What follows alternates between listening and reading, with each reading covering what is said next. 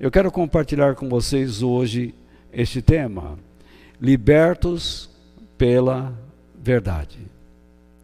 Em João capítulo 8, versículos 31 e 32, nós lemos o seguinte: Então Jesus disse para os que creram nele: O que significa crer? Aos que estabeleceram um compromisso de relação espiritual e moral com Jesus. Então, crer significa isso. Um compromisso de relação espiritual e moral com o Senhor. Então, crer é muito diferente de acreditar. Acreditar é uma coisa, eu acredito, mas crer, além de acreditar, envolve comportamento. Você está esperando um ônibus e você sabe que entrará nele. Você crê que o ônibus chegará, vai parar e você vai subir, vai entrar, mas você terá que se comportar direito. Você vai a um outro país, você desce do avião e você sabe que está em outro solo, em outro continente, outra região da terra, e você terá que se comportar adequadamente às leis daquele país, às normas. Então, quando você acredita em Jesus, você diz, ele existe. Muito bem. Porém, quando você ingressa na vida dele, você tem que se comportar segundo as regras, segundo as suas exigências. Isso é crer. Então, crer é muito mais do que acreditar.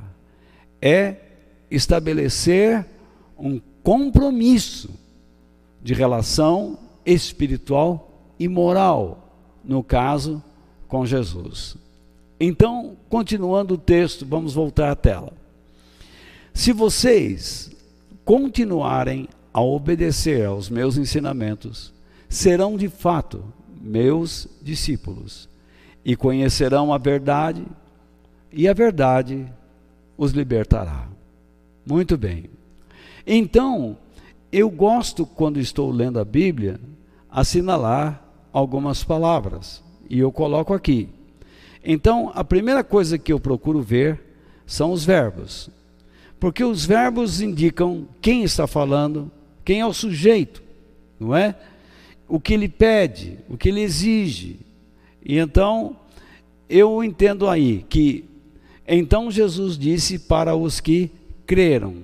O verbo crer se refere a quem?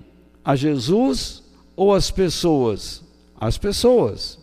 Então, o que Jesus é, está exigindo das pessoas? O que ele exige? Ele exige que eles sejam perseverantes no que? No que? Na obediência, nos seus ensinamentos. Que eles sejam obedientes aos seus ensinamentos. Não é isso? Por quê?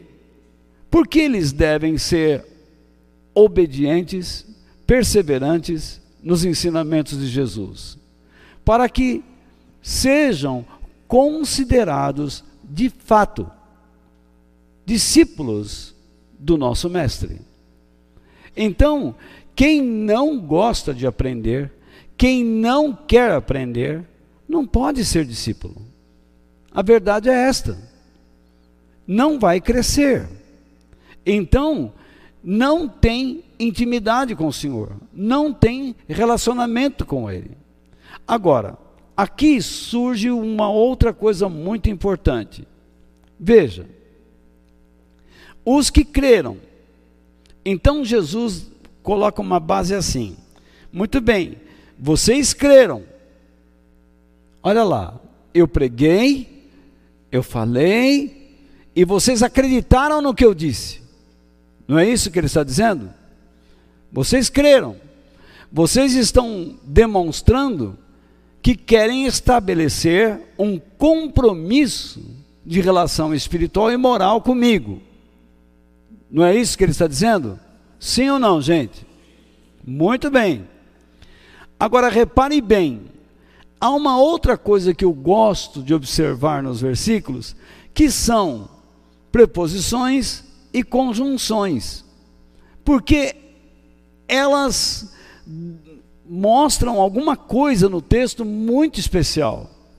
Repare bem este C aqui, ó. Este C, tá? O que ele é? Ele é uma condicional. Ele, Jesus está dando àqueles que creram uma condição. Qual a condição? Para vocês de fato serem meus discípulos, tá? Para que vocês sejam de fato considerados meus discípulos, para que vocês sejam realmente aceitos como meus discípulos, reconhecidos por Deus como meus discípulos. Vocês precisam fazer o quê? Não esqueça o verbo. Continuarem a obedecer o quê? Aos meus ensinamentos. Então, uma pessoa que não persevera, porque eu entendo esse verbo continuar, tá? Com uma coisa assim, de perseverar, de estar constantemente buscando, obedecendo. Então, quando você está continuando e obedecendo em continuidade, em constância, você prova alguma coisa, tanto para si mesmo como para Deus, tá? Que você é o quê? Discípulo. Vocês conseguem ler lá? Ou está todo mundo cego aí? Então veja lá, a condição para você ser um discípulo, qual é? Continuar obedecendo o que? Os ensinamentos de Cristo. Aí, voltando à tela, Repare outra conjunçãozinha ali. Veja só, eu assinalo ela aqui, ó. Para mim ela é muito importante, porque ela vai ligar o que nós vamos ler aqui, ou melhor, aqui, ó, ela vai ligar esta parte com tudo que ele falou. E depois ele vai ligar esta outra parte a esta, ó. Tá OK? Então vamos ver. Aí ele diz assim: vocês que creram, tá? Vocês que estabeleceram um relacionamento, um compromisso de relação espiritual e moral comigo, tá?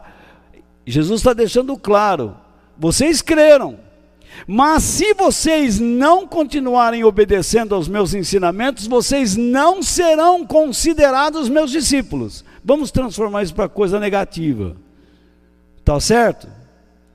Para que vocês sejam meus discípulos, é necessário que vocês continuem a obedecer os meus ensinamentos. Vamos trazer para o presente. E então o que que faz? Olha o verbo aqui, ó, serão no futuro. Serão de fato meus discípulos. E conhecerão a verdade. Primeiro ponto então, quando você persevera na obediência, o resultado seguinte é o conhecimento da verdade. Mas que verdade?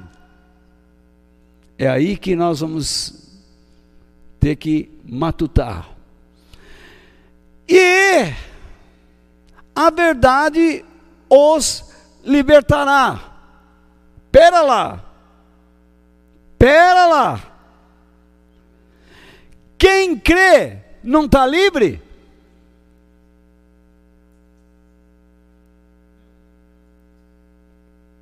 Não. Simplesmente não. Não está livre de nada.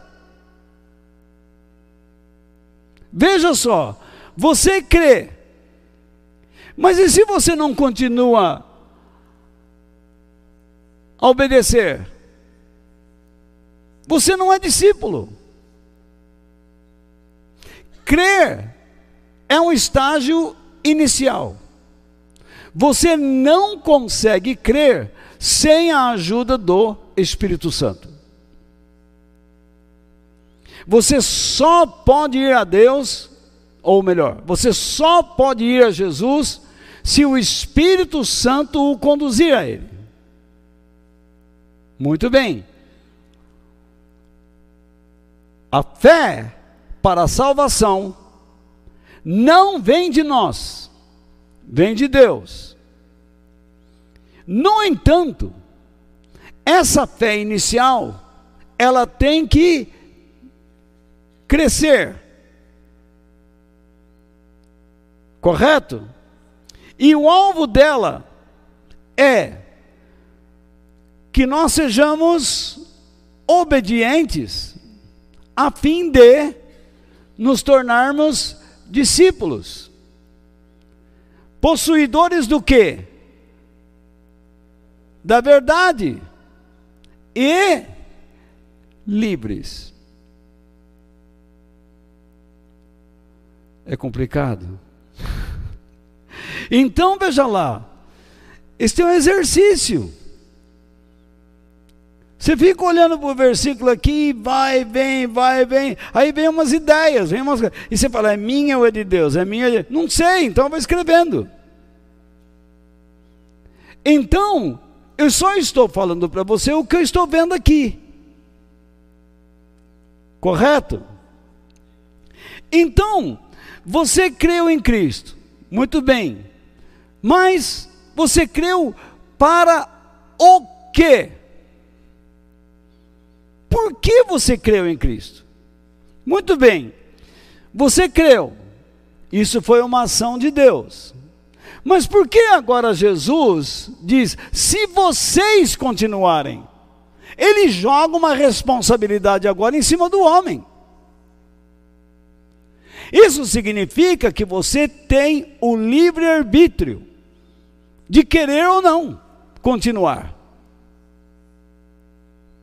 Ao contrário do que muitos ensinam. Tá? Muitas pessoas dizem assim: ah, o Espírito de Deus me ensina. Não, não é o que Jesus está dizendo. Nós temos na, na nossa ala pentecostal, porque eu me considero pentecostal, que a gente não precisa estudar a Bíblia. Basta abrir a boca e o Espírito de Deus fala. Isso não é bem verdade. Isso é uma doutrina errada. Tá? E existe outra ala do cristianismo que diz que você não tem responsabilidade nenhuma. Já tudo já aconteceu, você já está coroado. O que também não é verdade. Porque pelo que nós lemos aqui, essa condição é seríssima. Se uma pessoa não persevera em obediência ao que aprende, ele não será, não será o que? De fato, verdadeiramente, não é isso? Seu discípulos. E por causa disso, ó, e então, portanto, não conhecerão a verdade. E por não conhecer a verdade, não serão libertos. Então você imagine, Quantas pessoas dentro das igrejas desprezam os ensinamentos? Eu não estou falando aqui de ensinamento acadêmico. Eu estou falando de prática do evangelho para o dia a dia. Onde você coloca em prática na família, no trabalho, na escola, na igreja. E nos seus desejos pessoais. O evangelho tem que ser prático. Agora, se você não procura entender, compreender os ensinamentos de Cristo, para obedecer, para praticar, vamos substituir o verbo obedecer por praticar, executar. Do que você será livre? De nada. Porque você não tem o conhecimento da verdade, você não tem a revelação. No nosso meio, revelação se tornou uma coisa misteriosa. Você olha para um irmão e diz assim: Você está olhando para mim, você está vendo alguma coisa? É uma loucura. Alguns aqui não estão acostumados com isto, graças a Deus. Mas vocês não sabem de onde eu venho. Qualquer um que olhava para a gente, a gente olha assim: você está sentindo alguma coisa? Você está vendo alguma coisa? Porque a gente sempre queria, queria que o, o cara visse em nós algum demônio. Um demônio por trás. O demônio, quando o demônio estava na frente. Então, é, é, é uma coisa fantástica, maluca. Então você creu em Cristo, tá? Para quê? Comprometeu-se com Ele, com Cristo. E a mesma pergunta: para o quê? Com que finalidade? Tá? Com que finalidade você sustenta a sua crença? Com que finalidade você sustenta o seu compromisso? Então vejamos. O compromisso espiritual e moral com Cristo indica que você, de fato, crê nele. Quando você diz ao Senhor, eu me entrego ao Senhor, eu não quero mais ser a mesma pessoa, eu quero ser aperfeiçoado por Ti. Não quero mais ser maledicente, não quero mais ser rebelde, não quero mais ser adúltero, não quero mais ser pornográfico, não quero ser mais isto ou aquilo, e por aí vai você começa a lembrar as suas áreas de fraqueza moral e também de fraquezas espirituais.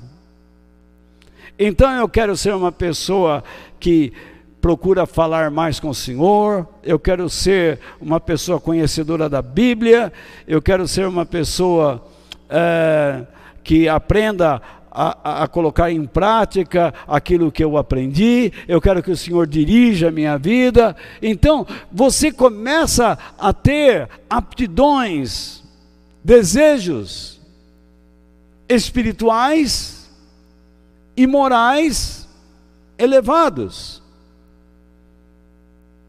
Mas como você consegue isso? Tá? Então veja bem, Aqui tem um problema. O compromisso espiritual e moral com Cristo indica que você de fato crê nele. Mas lembre-se, no início eu falei, crer é uma coisa. Ou melhor, acreditar é uma coisa, crer é outra. Você se comprometeu. Crer é diferente de acreditar. É algo mais profundo. Você acredita, agora crê. Mas tem gente que pensa que crê, mas não crê. Então vejamos. A afirmação de estar comprometido com Cristo, mas sem ter intimidade com Ele, é uma fraude, uma ilusão. Acreditar em Cristo, sem se comprometer com o seu caráter, e propósitos é uma crença superficial. E ela somente existirá enquanto as emoções durarem. Eu não sei de onde veio da, da minha, da, dentro da minha cabeça essas coisas, mas de vez em quando brotam uns negócios aí. Mas eu penso que isso é uma verdade. Muita gente pensa estar comprometido com Cristo. Mas eu pergunto, cadê a intimidade com Ele? Ele tem comprometimento com ideias de Cristo. Como muita gente por aí tem comprometimento com ideias teológicas. Se você der um, um, alguns volumes de teologia para algumas pessoas, eles sabem de capa a capa. Mas eles não têm intimidade com Deus. Por que eu digo isso?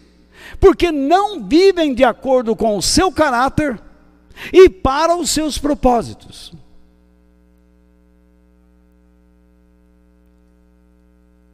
Eu posso lhes afirmar que há muitos professores dando aulas teológicas sem que tenham verdadeira intimidade com o Senhor. porque eles não têm fruto nenhum.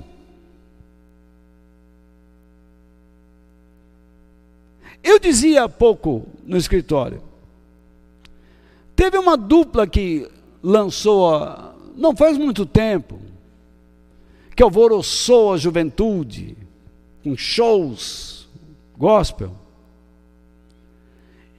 E por cargas d'água, fui a um evento que eu também tenho uma vontade de estar, mas estava lá. E deu uma trombada lá. Eles apareceram na minha frente. Vocês me conhecem. Eu disse: Eu não vou deixar batido. E aí, fala assim: esse aqui é o pastor Walter, muitos anos. Aí eles começaram a falar: como é bom conhecer os veteranos da fé. Me chamou de velho. Tá, você me chamou de veterano. Então agora vocês vão ouvir o que o veterano tem para dizer. Eu disse: em vez de vocês ficarem promovendo shows de louvor, por que vocês de fato não formam a igreja? corram risco. Vocês falam, falam, falam. Vão no YouTube, falam, falam, falam. Alvoroçam todo mundo. Mas cadê a prova? Cadê o fruto do seu trabalho? Eles pensam que o fruto do seu trabalho é angariar o quê? Positivo, likes, assinantes. e ficar enchendo a cabeça dos outros, jogando irmãos contra irmãos. E Deus diz que aquele que joga irmão contra irmão é uma pessoa amaldiçoada, que não segue essa doutrina, ele está seguindo o diabo. Eu disse, então vocês teriam que abrir uma igreja e formar uma igreja. Mas o diabo é tão astuto que logo veio alguém e atravessou a conversa e eles aproveitaram e escaparam. Eu tinha vontade de correr atrás deles. Mas eles não tinham mais argumento.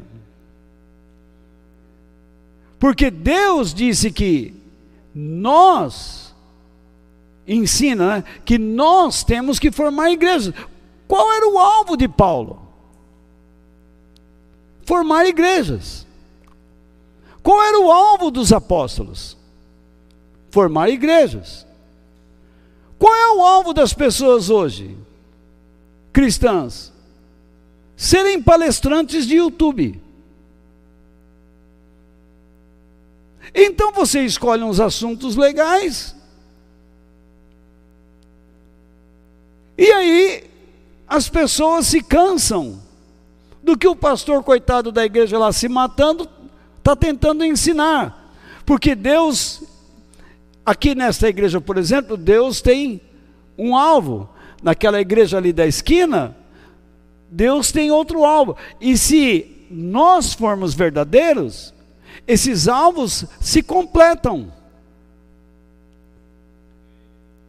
Aquilo que ele sabe fazer, eu não sei. E aquilo que eu faço, vamos dizer assim, aquilo que nós aqui fazemos bem, eles não fazem. Unindo então o que nós fazemos e o que eles fazem, nós fortalecemos o Evangelho. Não importa se a nossa igreja é maior do que aquela.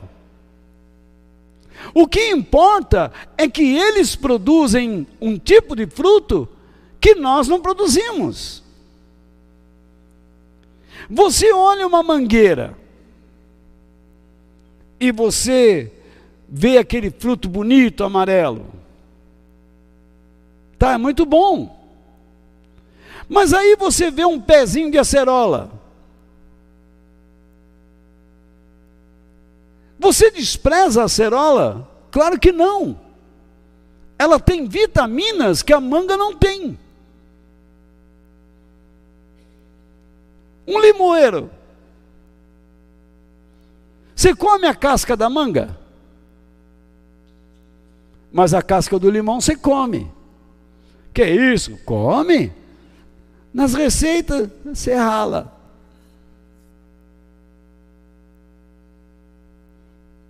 Porque o limão tem vitaminas que o, a manga não tem. Agora, qual é o tamanho de cada árvore?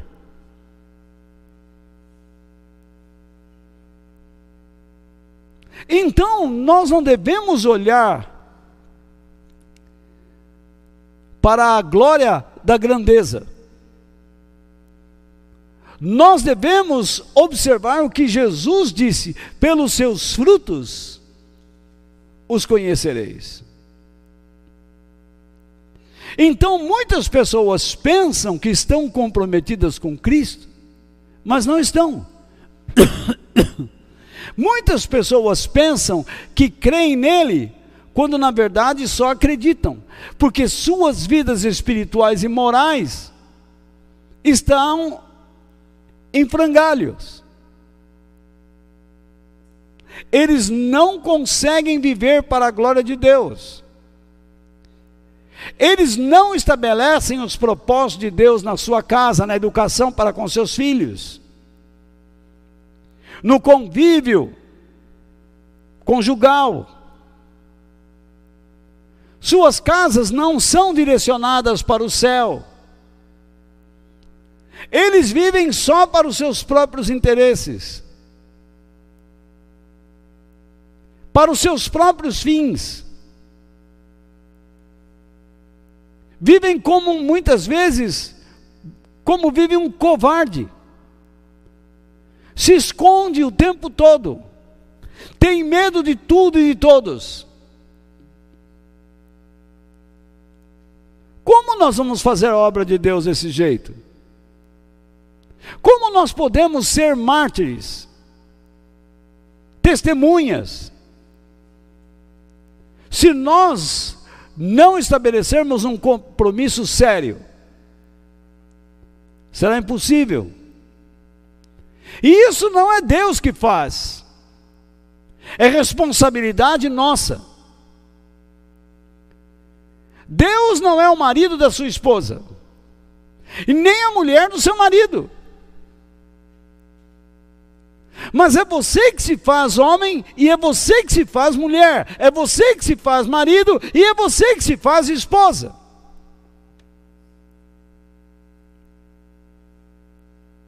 Deus não tem a obrigação de honrar o seu pai no lugar de você que é filho. Mas é você que honrará a educação que recebe de seus pais. E quando estiver em algum lugar, as pessoas notarão a boa educação que você recebeu e honrarão seus pais pelo seu comportamento. É o que Jesus disse. Brilhe a luz de vocês diante dos homens por meio de suas ações, para que as pessoas, ao vê-las, glorifiquem o Pai de vocês que está nos céus. Isso é o, é o princípio da honra. Quando você anda em obediência a Deus e faz a vontade de Deus, as pessoas notam que você é diferente, que você é honesto, sincero, verdadeiro.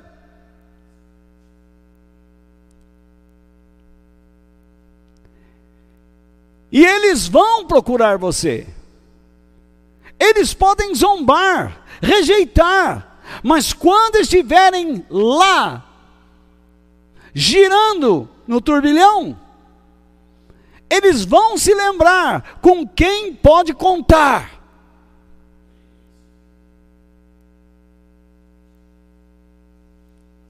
Muitas pessoas estão dizendo na fé só pela emoção. Eles não pensam, não raciocinam. E quando você abandona o conhecimento, você se entrega às emoções. E então você começa a tomar decisões baseando-se em emoções. E aí o que acontece? O seu compromisso com Cristo acaba. Porque agora você está comprometido com ideias próprias, com crenças próprias, com desejos próprios. Então você não cria mais seus filhos para Deus. Você não estabelece um governo em casa para glorificar a Deus. O seu trabalho já não é mais dedicado a Ele. Tudo começa a girar em torno do orgulho, do egoísmo e dos interesses pessoais. O, qual é o perigo do interesse pessoal? Até parece que Deus não quer que nós tenhamos ambições. O interesse pessoal danoso é aquele que você estabelece algo para si em detrimento do outro. Você não se preocupa com ninguém só consigo mesmo, só em alcançar o que você quer. O outro, que se dane. É esse interesse pessoal que a Bíblia condena. Mas quando você tem interesses de desenvolver sua vida, respeitando a Deus, e servindo como uma bênção nas suas mãos ao próximo, o que o interesse pessoal pode trazer de prejuízo? Nada. Vai beneficiar você, vai beneficiar o reino de Deus e vai abençoar a vida de muitos. Por causa da verdade. Vocês estão com sono? Parece que vocês estão com sono, hein? Então, veja só o que Jesus disse. Vocês se lembram que ele falou lá em Apocalipse 3, versículo 20? Escutem. Escutem o quê? Escutem o que eu estou falando. Se você olhar para cima, os versos anteriores, Jesus falou uma porção de coisas. Eu estou à porta Fazendo o quê? Batendo. Eu estou à porta, e daí? Imagina, ele fica lá. Ele bate. Olha o ezinho lá. É importante. Eu estou, bato, eu estou à porta e bato. Olha de novo o lá. Se alguém ouvir a minha voz, vamos para aí. Olha o verbo ouvir aí. Ouvir o quê? A voz dele. Mas você se lembra o que ele falou antes? Esse ouvir tem a ver com a mensagem que ele deu.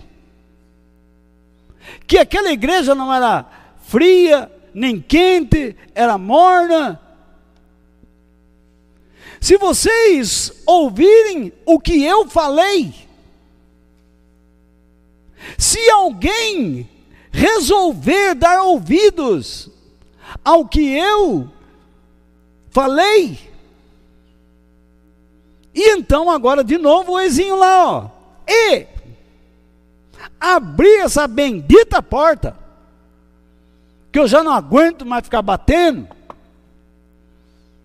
porque pelo jeito, veja bem, ele está batendo e está falando. Vocês entenderam o que eu falei? Vocês entenderam os meus ensinamentos? Será que alguém guardou o que eu falei? Será que alguém, por entender o que eu falei, pode vir abrir essa bendita porta para eu entrar? O verbo entrar aqui, eu entrarei na sua casa, significa não é só dar uns passinhos para dentro significa uma ação impetuosa, como de um vento impetuoso que aconteceu lá no dia de Pentecostes. Que leva um som, que sacode, que, que estremece.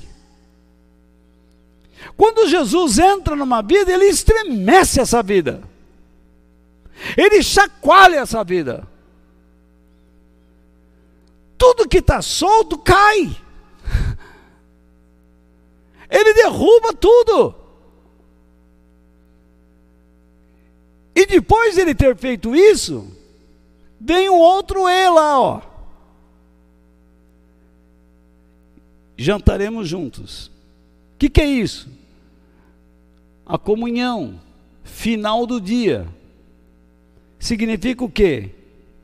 O último dia. Significa o ápice de quem creu em Cristo, ouviu e o obedeceu. Então vai poder sentar com Ele. Mas quem não ouve, quem não guarda o que Ele disse, quem não abre a vida para Ele, Quem não permite que ele entre como um vento impetuoso, nunca se sentará com ele. Então chegamos ao segundo ponto. Está valendo, gente? A obediência aos ensinamentos de Cristo prova que você é seu discípulo e amado por Deus. Se vocês continuarem a obedecer os meus ensinamentos, serão de fato meus discípulos. Correto? Mas e o amado por Deus? Chegaremos lá. Qual é o objetivo divino para com a Bíblia em nossas mãos? É ensinar aquele que tem fé a ser obediente. É para isso que existe a Bíblia. Mas quando nós pegamos a Bíblia só para argumentar, que obediência nós estamos praticando? A apologia é muito importante. Mas as ações falam mais do que defender verbalmente a fé. Quando você obedece, a pessoa tem uma ilustração na sua frente daquilo do que está escrito na Bíblia. Quando uma pessoa vê alguém que está sofrendo e demonstra coragem, ele tem uma imagem viva do que a Bíblia diz. Quando alguém que estava entregue a todo tipo de moralidade, sujeira moral e espiritual, se transforma e muda e passa a andar em novidade de vida, as pessoas olham para ele e tem o que? Um exemplo.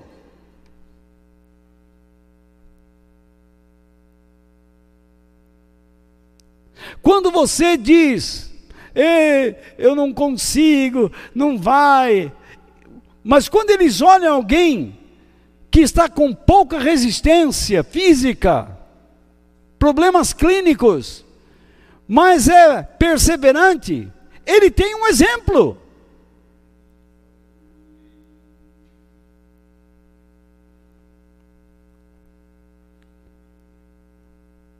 É isso que a Bíblia quer mostrar para nós. Que quando nós obedecemos a Deus, nós somos exemplos, ilustrações, sombras de que Deus é real, de que Ele existe e de que Ele habita em nós, na sua vida e na minha. Mas há uma coisa que você precisa entender: que a fé e a obediência estão entrelaçadas, amalgamadas. Você nunca pode separar a fé da obediência. Porque todo aquele que confia em Deus, que tem fé em Deus, se esforça para obedecê-lo. Pelas razões que há pouco lhes disse. Então veja o que Jesus disse em João capítulo 14, versículos 21 ao 23. A pessoa que aceita e obedece, isso está em consonância, em harmonia com o nosso texto base. Ele creu e agora ele está obedecendo. Lembram? Jesus disse aos que creram: se continuarem a obedecer aos meus ensinamentos, olha lá, a pessoa que aceita e obedece aos meus mandamentos. Agora, a palavra aqui não é só ensinamento, então nós temos que entender que os ensinamentos de Jesus se transformam em mandamentos. Então, quem vai a Cristo tem que aceitar os ensinamentos do Senhor como mandamentos. Não tem essa escolha, não é bem assim, é, pode ser assim, é, vamos interpretar assim. Não, não, que é, é. É interessante como os crentes gostam de decorar promessas. Pega aquela caixinha da promessa e fica decorando aquilo. Eu não vejo os crentes decorando o mandamento. Eu não vejo de, crente decorando o que Deus gosta e o que não gosta. Se você perguntar para um camarada que anda com a caixinha da promessa para cima e para baixo, com aquela porcaria lá, Perguntar para ele, me diga os dez mandamentos aí. Ele diz, é, não matarás. Hum, não sabe.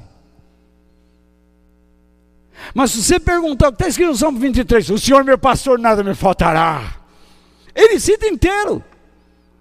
O Salmo 91 ele cita parte. Promessa ele guarda. Mas o que agrada a Deus, não. Como que alguém pode se tornar participante de uma promessa sem se condicionar às exigências, aos mandamentos?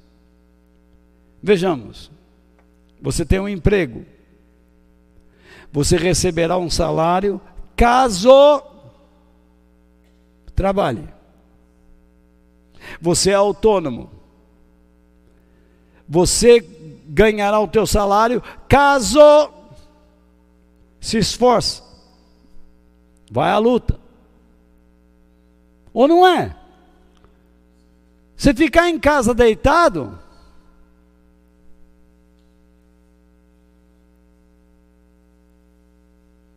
um homem de Deus, um pregador, ele precisa gastar muito tempo com a palavra de Deus.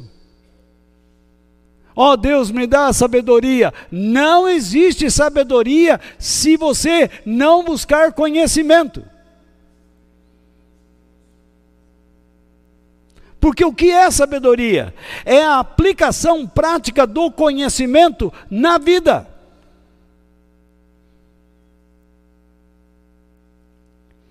Eu vejo muitos cristãos dizendo assim: Pai, me dá sabedoria nesse momento. E vai lá e faz um monte de bobagem. Porque não tem conhecimento. Ou oh, Deus me dá sabedoria para tratar com o filho. Vai lá dar uma panelada no filho. Ou no marido, né? Ou então se transforma numa pessoa abrutalhada, né? Parece uma fera, uma besta fera.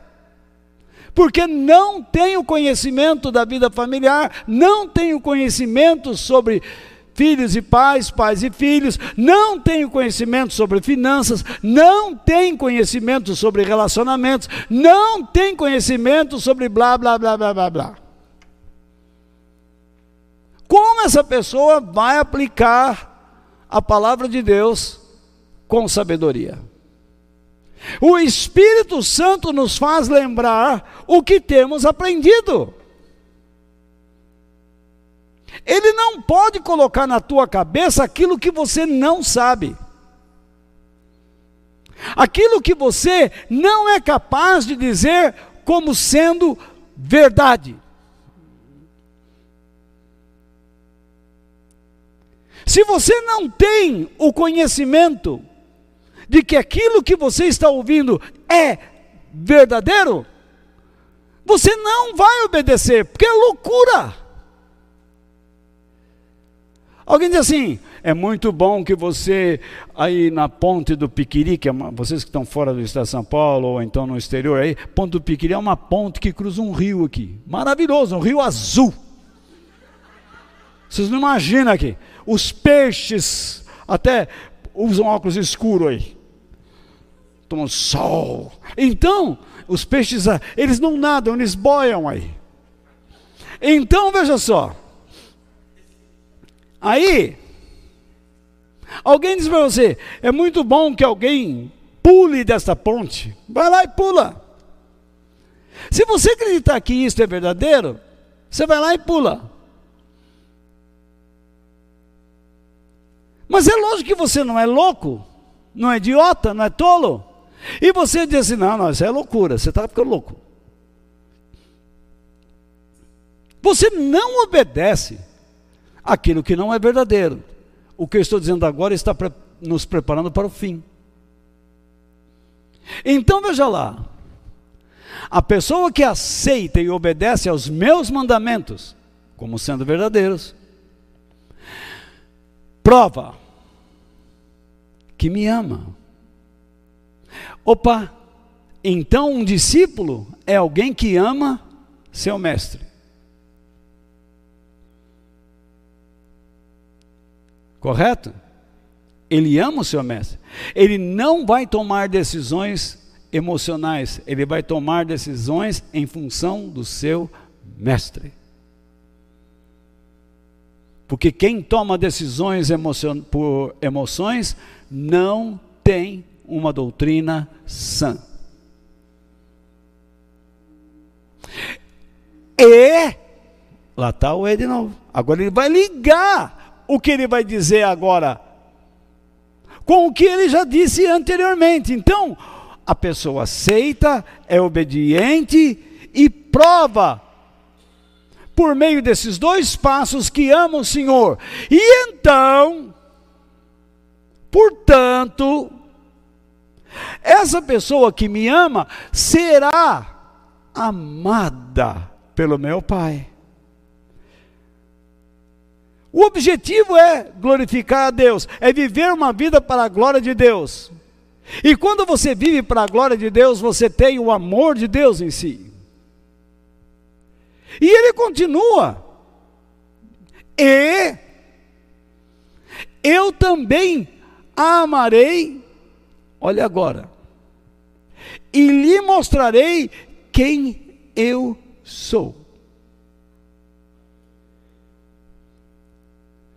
Por isso eu disse no início que tem muita gente que diz: Eu creio e tenho um compromisso com Cristo, mas não sabe quem Ele é. Você já leu muitos livros sobre teologia, mas não conhece Jesus. Você já leu a Bíblia, mas não conhece Jesus.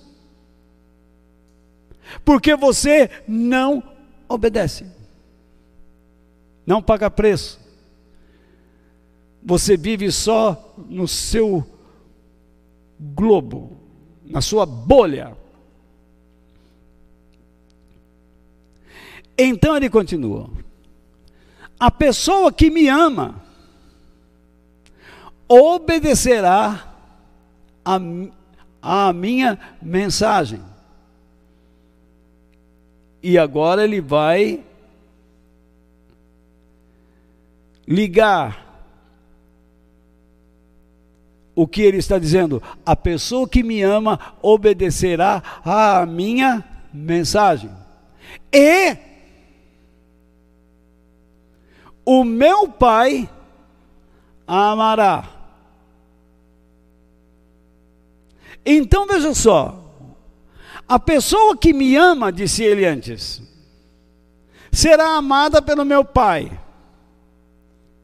Mas ele vai além. Não adianta você morrer de amores por mim. Isso não produz nada. Se chega no dia da Santa Ceia e dizem, Jesus, mataram o Senhor lá, né? Lá em Jesus além, mataram, né? Então, veja só.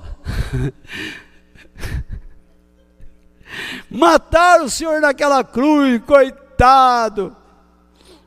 Você morre de amores por Jesus, pela história dele. Chega na semana da Páscoa, você assiste tudo quanto é filme evangélico, né? Aí, Jesus vai além. Que bom que você gosta de mim, que bom que você gosta da minha história. Só que você tem que amar a minha mensagem.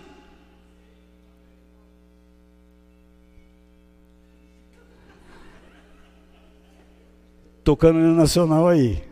Então, veja só, é a Magali. Magali, olha para mim, Magali. Então, veja lá. A Magali com o Nacional. A pessoa que me ama obedecerá à minha mensagem, e o meu Pai a amará. E agora? ele vai ligar o final a tudo que ele disse antes. E o meu pai e eu. Olha agora, a coisa foi mais além. O amor tem uma consequência, que é viver junto. A reciprocidade. E o meu pai e eu viveremos, viremos viver com ela. Isso não é lindo? Você não está sozinho. Se você estabelecer um compromisso de relacionamento espiritual e moral com o Senhor, e continuar firme, obedecendo a Deus, para produzir frutos.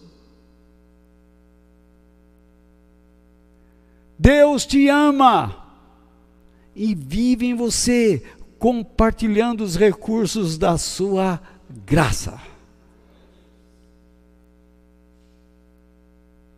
Por isso que Paulo podia dizer: se Deus é por nós, quem será contra nós? A turma só decora isso.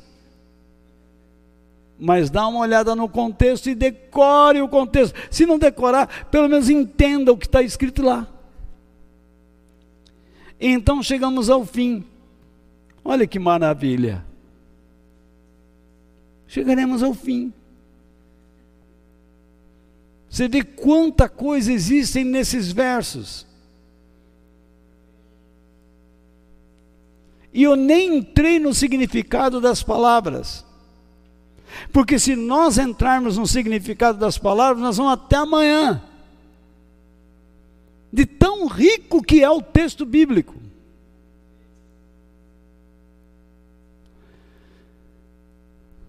O compromisso e a obediência a Cristo abrirão seus olhos à realidade do mundo. Eu pensei comigo esta madrugada.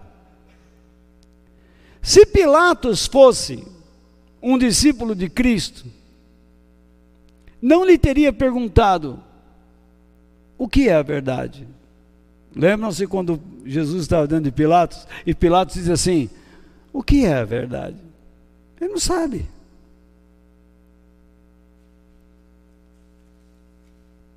Ele perguntou o que muitos crentes têm medo de perguntar, por não saber o que é a verdade. Muitos cristãos não têm noção do que é a verdade. Eles têm uma ideia de religião, ou de religiosidade, de ritual, do que é bom e do que não é. Mas não tem noção nenhuma do que é a verdade. E quando a verdade é lançada a eles, chacoalha. Pilatos estava diante da própria verdade, da personificação da verdade. E o que ele fez? Sendo cego para as coisas de Deus, ele saiu da presença de Jesus e preferiu ouvir o que? As vozes da mentira. Querem que eu solte este homem? E ele usou uma expressão. Quer que eu solte o rei dos judeus, político?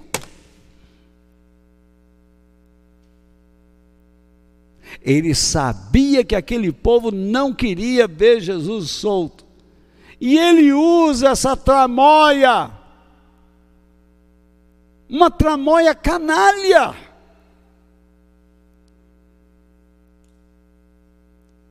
Para provocar.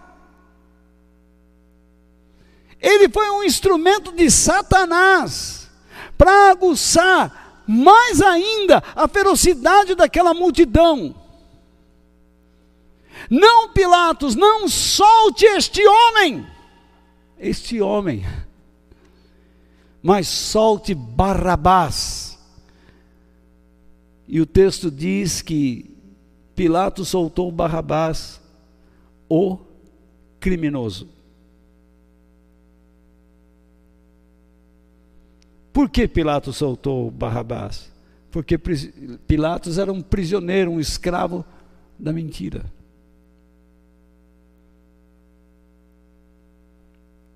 Olhe os países. Hoje os bandidos têm mais direitos do que os honestos. Ou não é?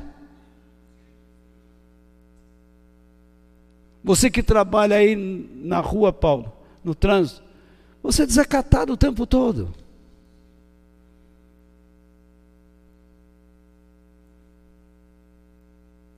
Nós não temos mais respeito pelas autoridades. Em nenhuma área.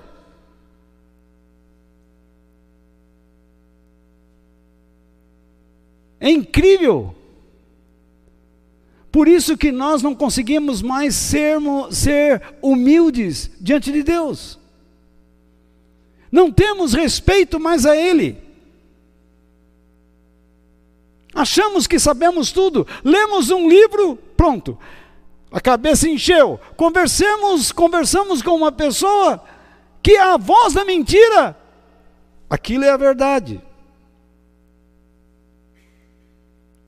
Mas quando você cutuca, o que é a verdade?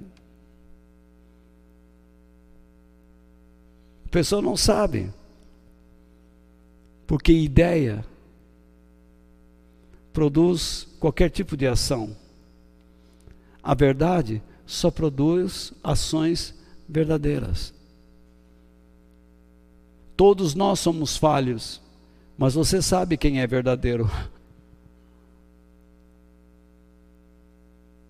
Ou não é? Você sabe quem é comprometido. Você sabe quem anda com Deus. Enfim, não é interessante que Jesus coloca no final do versículo 32: e conhecerão a verdade, e a verdade os libertará? Eu disse a vocês há pouco, alguém consegue obedecer uma ordem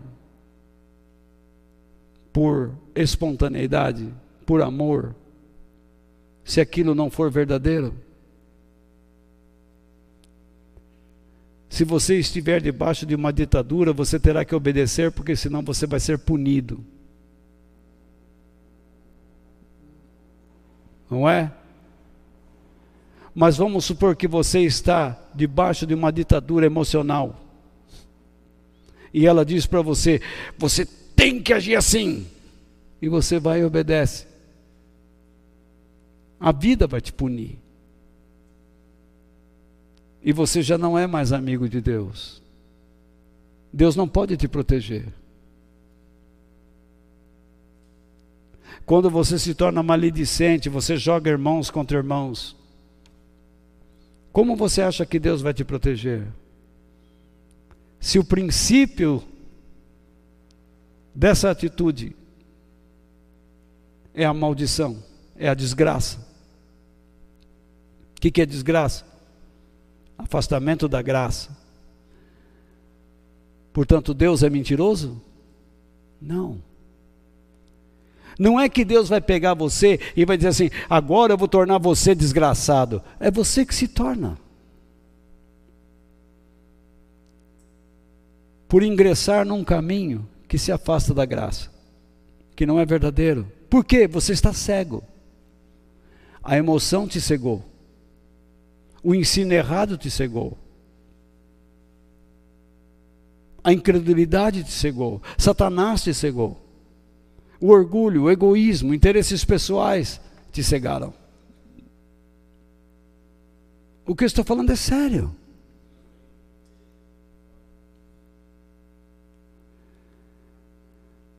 Então você só obedece porque já conheceu a verdade ou então porque você acha que aquilo é a verdade.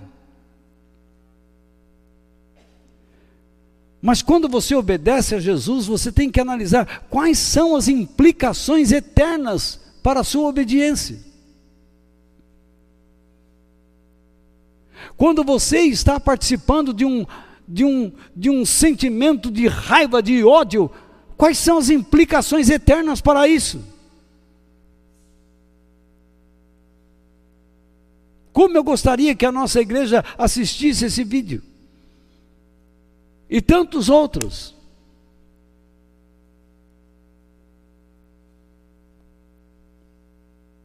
Enfim,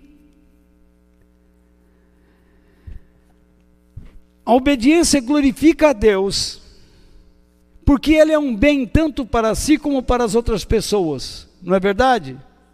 No entanto, a verdade perturba o espírito do mundo.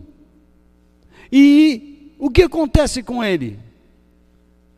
Se agita. Como? Contra ela. Com ferocidade. A verdade mostra quem e o que de fato o mundo é. Uma sociedade estruturada sobre a ignorância de Deus, o pecado, a hipocrisia, a mentira, e cinicamente e os escolhe como preferências. É isso que as pessoas fazem. Eu criei em Cristo, mas continuo ignorante de Deus. Eu criei em Cristo, mas não consigo abandonar pecados, a vida imoral. Eu acreditei em Cristo, mas continuo vivendo como um hipócrita, um mentiroso. Porque isto mantém as portas para os meus prazeres abertas.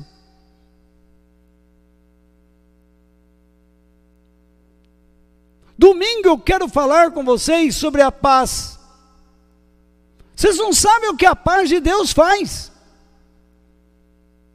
Deixa para domingo.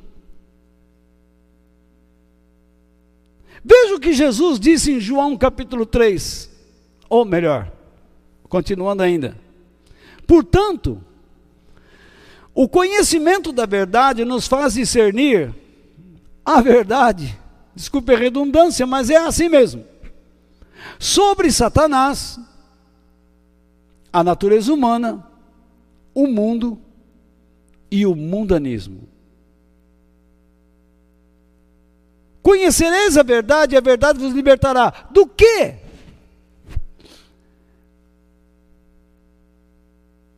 De Satanás, do poder de Satanás, do poder da natureza humana, do poder do mundo e do poder do mundanismo. Porque é isso que acontece com aquele que continua obedecendo aos mandamentos de Deus. Ele obedece os mandamentos de Deus porque conhece a verdade, e então a verdade abre os seus olhos para o quê? Para a mentira que está à frente dele. A verdade liberta você do poder de Satanás. Você vê como o mundo é governado pelo inimigo. Muita gente na igreja está sendo governada por Satanás.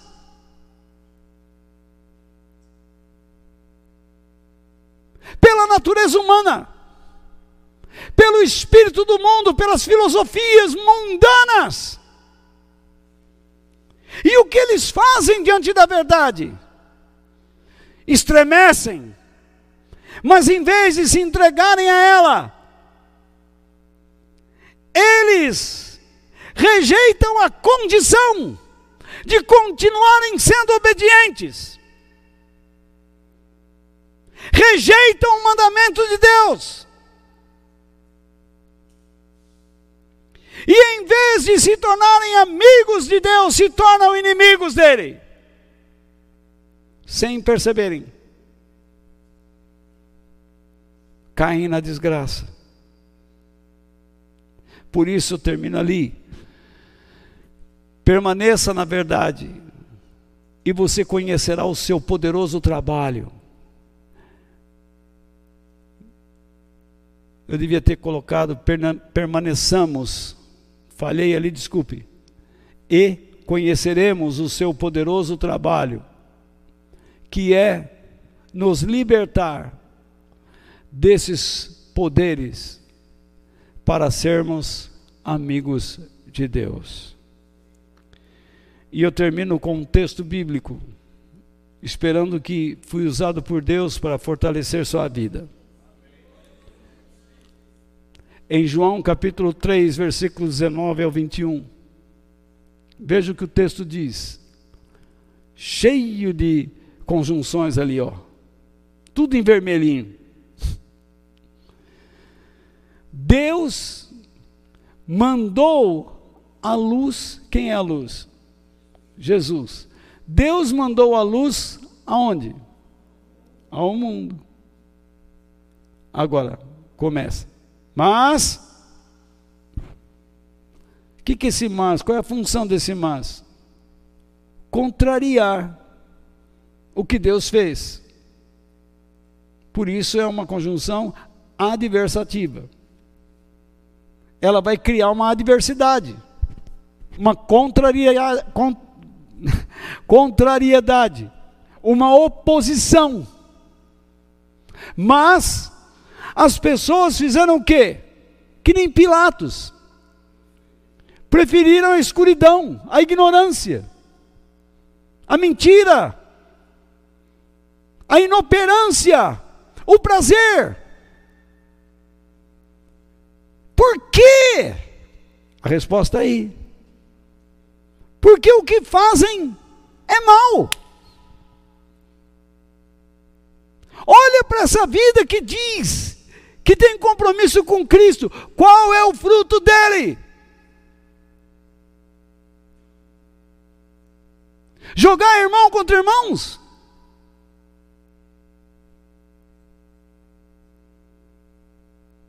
Desobedecer o pai e mãe? Enganar a mulher ou o marido? Roubar, mentir?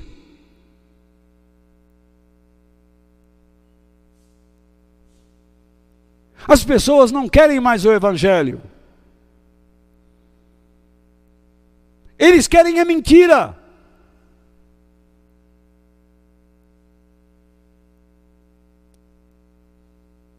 Veja o verso 20.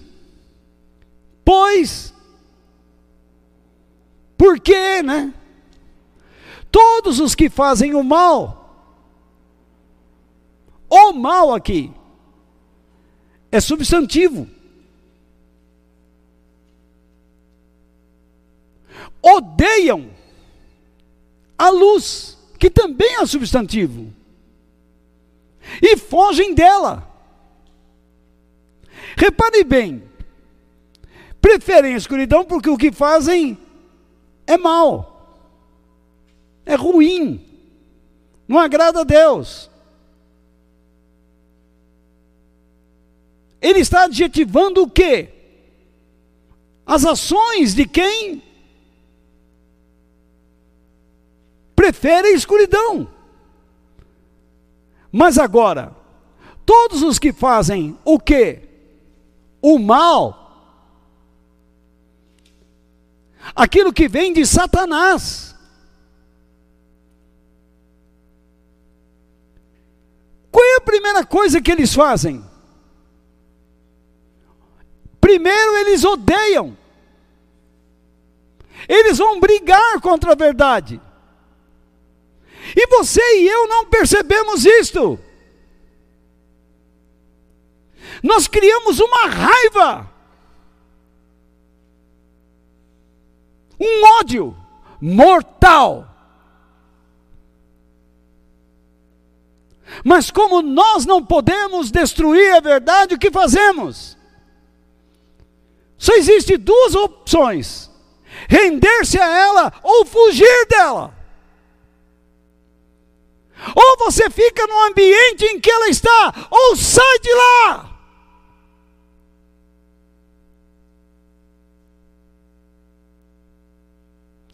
Isso que as pessoas fazem. Quando você vai corrigir seu filho com a verdade, o que ele faz? Ou ele diz para você, mãe, pai, vocês estão certos, e abaixa a cabeça. Ou então ele zomba, debocha, rejeita, ele sai. Ele foge. Não é assim? Por que ele foge? Tem uma finalidade. para que ninguém veja as coisas más que eles fazem. Ele não quer argumentar. Mas, de novo, você vê os detalhezinhos onde nos levam. Depois você quer que eu prego 15 minutos. Mas os que vivem de acordo com a verdade, o que eles fazem? Eles procuram a luz. Porque querem mais luz. Eles já têm a verdade. Mas eles precisam descobrir mais. Mas a verdade tem uma finalidade. É abrir a nossa visão. A visão do quê? De quem somos? Que tipo de pessoas somos? A quem pertencemos? Quem está no nosso encalço? Onde estamos andando? A quem estamos ouvindo?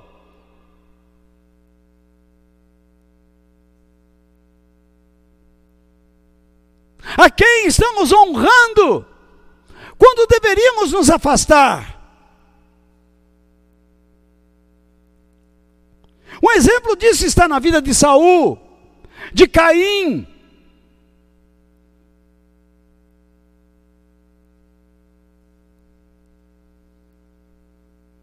Daquele povo da época de Noé, de Ló,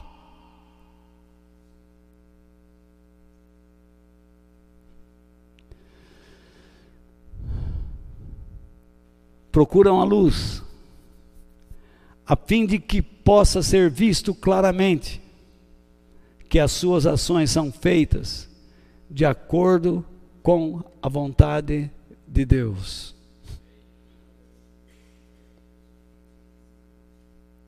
Quando você está cheio de ódio, que decisão de Deus você toma? Nenhuma. Quando você joga irmãos contra irmãos e depois com a cara lavada diz: Deus me falou, falou o quê? Que você é um desgraçado?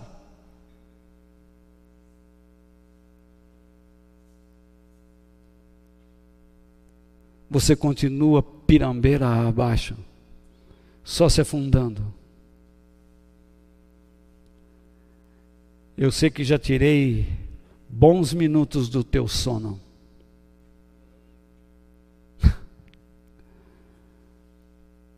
Mas o Senhor há de, de recompensá-lo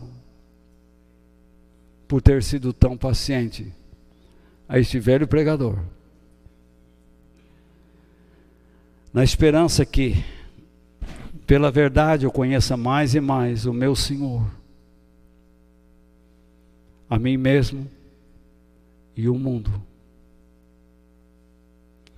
Estar comprometido com a luz de Cristo e a vontade de Deus é o meu único e maior desejo.